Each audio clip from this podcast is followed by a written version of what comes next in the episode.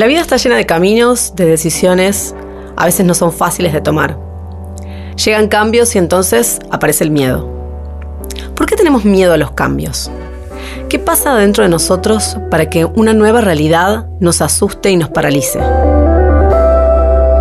Mi nombre es Ana Daneri y esto es Positivamente. Positivamente. ¿Estás escuchando? La Gaceta Podcast. La Gaceta Podcast.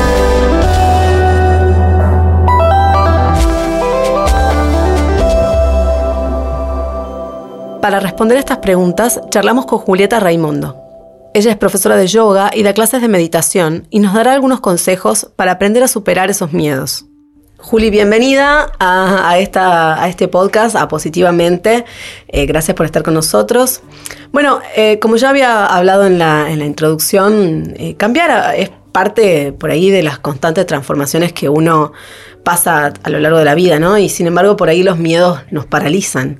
¿Por qué pasa esto? Hola Ani, gracias por la invitación. Estoy muy feliz de estar en este espacio. Bueno, los miedos.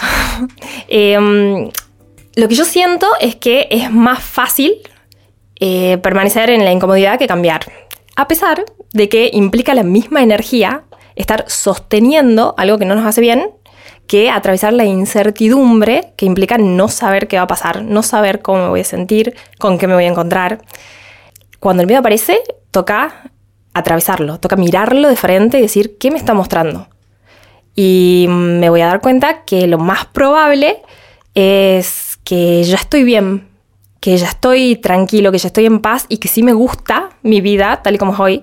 Y que si hay algo que no, para poder tomar decisiones, para poder cambiar, nos toca como aceptar lo que es primero aceptación, que ese es el gran desafío, y desde ahí puedo elegir. Y, justamente, ¿qué, implica por ahí cambiar? O sea, eh, digo, estamos en, como bien explicabas vos, en una situación cómoda eh, y es sacudirnos, me imagino que también tiene que ver con un descubrimiento personal de qué es lo que uno quiere o, se generan inseguridades ante eso que se viene. A mí lo que me ha pasado en mi experiencia personal, bueno, voy a ser muy autorreferencial, pero me parece que eh, cuando atravesamos algo desde esa experiencia, es donde conectamos con nuestra sabiduría interior. Generalmente estamos eh, comparándonos o mirándonos hacia afuera, muy influenciados por los estímulos externos y creyendo que la vida que tenemos que crear se tiene que parecer un poco a eso, ¿no? Ir hacia adentro, observarnos y conocernos da miedo, pero al mismo tiempo em, llega un momento en donde creo que ya no es una opción. Es como me doy cuenta que me estoy escapando de mí y mm, hay un, como una especie de malestar que es insostenible que ya aunque intente, hay muchas personas que se sienten eh, como deprimidas, como que no le encuentran sentido su vida, no tienen ganas de despertarse o están haciendo un montón de cosas. Y si bien se sienten como importantes desde algún lugar, hasta te dicen eso, me considero exitoso, realizado, todo lo que me propongo lo consigo. Y sin embargo, no llega a este estado de plenitud o poder sentir satisfacción. Y todo el tiempo estoy buscando de nuevo algo más, con qué llenarme, qué hacer. Y mm, entro como en este círculo vicioso donde mm, yo veo que la vida sigue avanzando, se está moviendo, estoy logrando cosas y sin embargo no me siento bien o falta algo. Cuando empezamos a hacer cualquier práctica de introspección, de autoobservación, nos damos cuenta que en realidad es eso, ¿no? Nada nos llena porque estamos muy desconectados de nosotros mismos, de quiénes somos. Al entrar un poquito en nuestro silencio interior y en esa búsqueda de qué es lo que me va a llevar a mí a sentirme bien, ya nos damos cuenta que tocar va a ser, cambiar va a ser inevitable y como que el miedo se va perdiendo, se va como disolviendo, me voy entregando a esa incertidumbre al no saber y empiezo como a disfrutar más el momento presente. Lo que sea que esté haciendo ahora, porque me lo voy liberando como de juicios, de esto me hace bien, esto me hace mal, esto es lindo, esto es feo, y empiezo simplemente a observarlo. Creo que esa es la gran invitación que tiene eh, la búsqueda interior siempre, ¿no? Observo y mm, voy a ver que aparecen como emociones, que las emociones son producto de mis pensamientos. Entonces empiezo a observar qué estoy pensando que me hace sentir de esta manera. Y si yo quiero poder cambiar, poder elegir cómo pensar para tener otras emociones, tengo que estar pausado. Porque mm, si no estamos reaccionando siempre ante los estímulos externos. Si yo me doy cuenta que si yo empiezo a gestionar mi mente y a tener otro tipo de pensamientos que me van a crear otras emociones, voy a ir llevando mi vida hacia un estado de bienestar y de satisfacción por el simple hecho de que soy consciente de que yo puedo elegir cómo estar. Nadie nos enseña eso. Nadie nos dice, vos te puedes sentir como vos quieras. Por supuesto que va a llevar práctica, disciplina y ir creando ese estado, pero mm, es un regalo maravilloso y quienes se animan a explorarlo, quienes se animan a cambiar, eh, después es tan expansivo ese sentir que todas las personas que están cerquita también lo sienten y de alguna manera es como que estamos inspirando a los otros también a crecer. Quería volver un poco, mencionabas al principio, pero no, exploramos mucho el tema de tu experiencia personal. O sea, ¿cuál fue como quizás eh, el momento de tu vida en el que decidiste o por qué o cómo fue esto de dar el salto? ¿Qué, ¿Querés contar un poco? Eh, a mí me pasó que yo no me sentía a gusto conmigo misma por ahí siempre lo primero que hacen es mandarte al médico, ¿no? Tipo, anda al psicólogo, anda al psiquiatra, fíjate cuál es eh, como la causa del trauma, bla. Me parece re importante y me parece que todos tenemos que hacer terapia porque está buenísimo. Pero em, a mí me pasaba que yo sentía como un vacío existencial. Como tipo, nada me llena porque yo estoy vacía. Pero ¿quién está vacía? ¿Quién soy yo? ¿De dónde viene toda esta sensación de que haga lo que haga nunca voy a poder estar mejor? ¿Vos en ese momento tenías un trabajo? ¿Qué, es lo que estabas haciendo? Sí, la vida tal y cual como los mandatos y la mayor parte de la sociedad eh, nos, nos va mostrando, ¿no? Porque uno por imitación también y un poco por la educación que recibe va siguiendo como este camino. Y en ese momento estudiaba una carrera en la facultad y me iba bien, pero aún así como, como que a mí nada me alcanzaba. Yo lo que buscaba era sentirme bien y yo lograba cosas, pero era como un barril sin fondo, ¿no? Como que todo caía ahí y nada, no tenía sentido, no, o eran como momentos efímeros, como de una felicidad, una cosa que encima me daba cuenta que no era mía. Era como tipo, se supone que me tengo que sentir feliz por esto. Ajá. Después conseguí trabajo, varios trabajos, y, me gustaba mucho y me iba bien, y de hecho dejaba uno porque, porque, bueno, sentía que estaba creciendo de alguna manera a nivel profesional, pero la carrera que había estudiado eh, también era como que se me daba fácil, Mm, y, no disfrutaba, no me sentía útil. Que este creo que ha sido uno de los quiebres más importantes que hice en mi vida, cuando descubrí, con la experiencia misma, que me iba a comenzar a sentir bien en el momento que yo siento que estaba aportando algo. A, a quien sea, desde la persona que tengo a la par, a cualquier ser vivo, al mundo, a lo que me rodea, que estoy dejando este lugar un poquito mejor de lo que lo he encontrado, ¿no? Que lo que yo estoy haciendo tiene algún valor, algún sentido. Y yo digo, pero y si ese valor no lo encuentro en mí, no siento que lo que yo estoy haciendo me hace bien a mí, quizás lo encuentre sintiendo que estoy dando, que estoy aportando algo y que, mm, que estoy al servicio.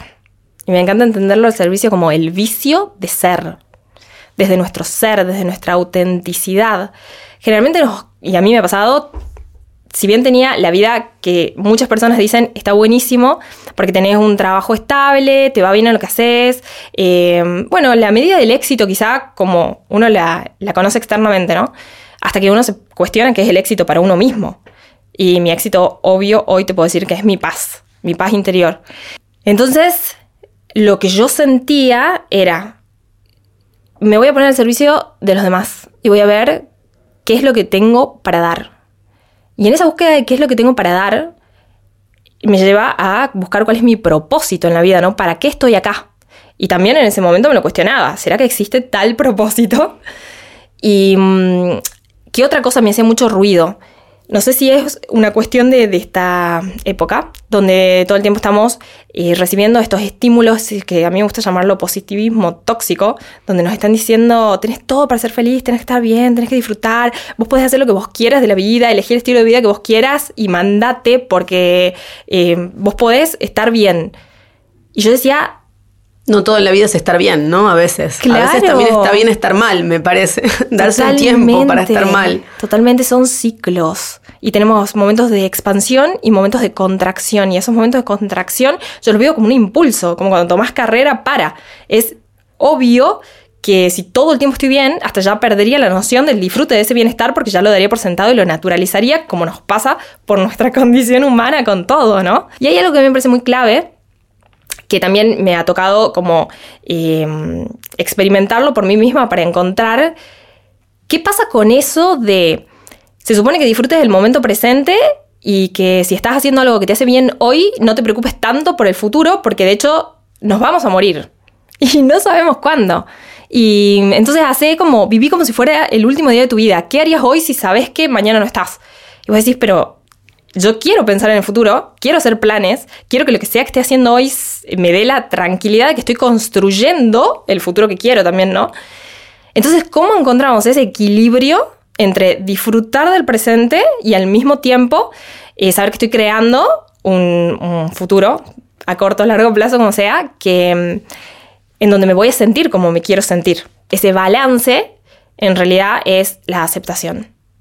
Que lo que sea que esté haciendo hoy, si lo estoy disfrutando, me parece que entendemos ahí que se trata del camino, no de un cierto resultado. Porque la vida es camino, es proceso.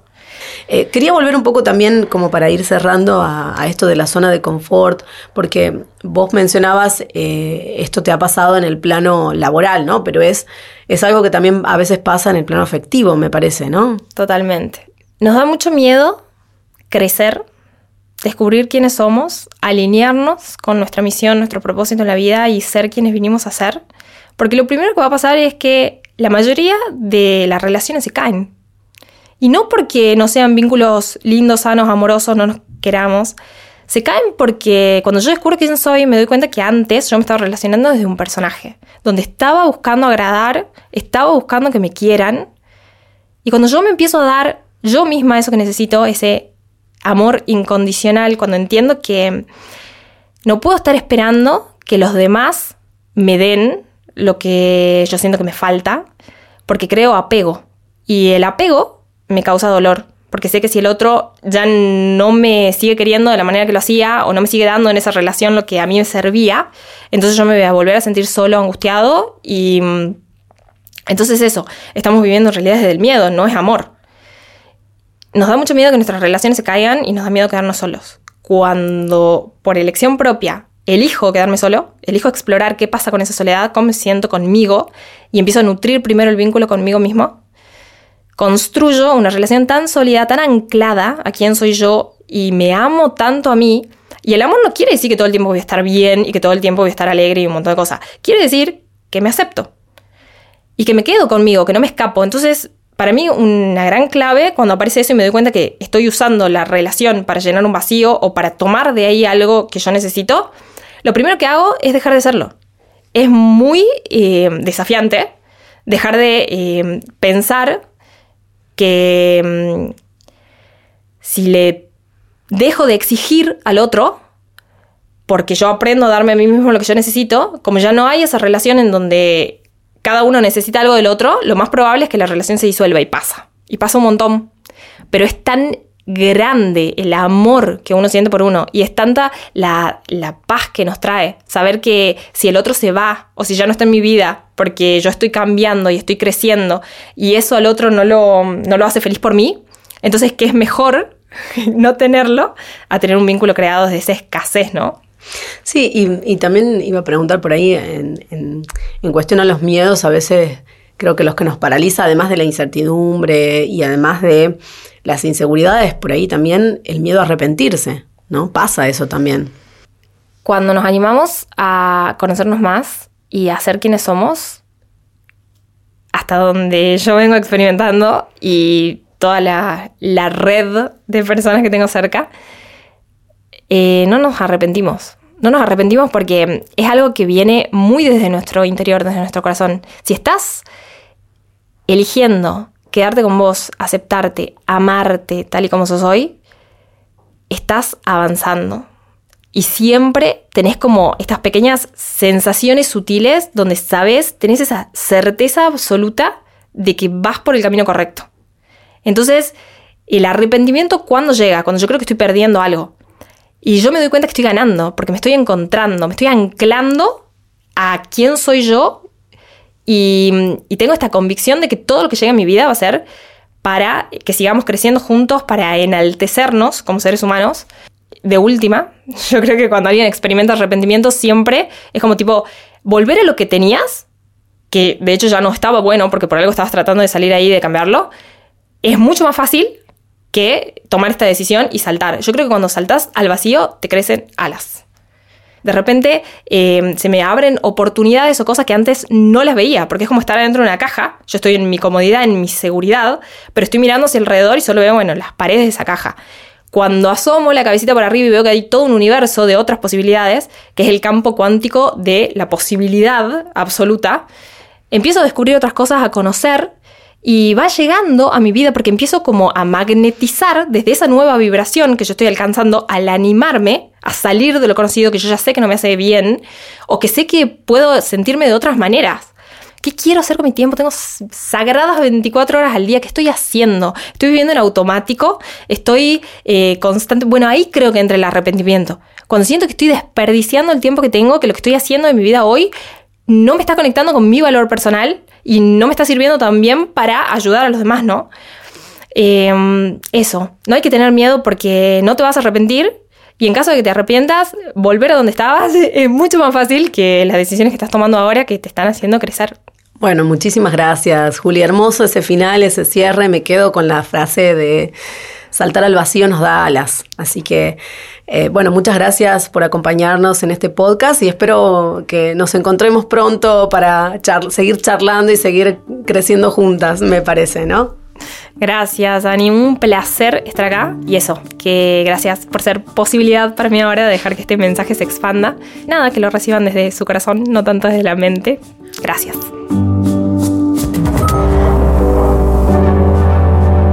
Gracias por escucharnos una vez más.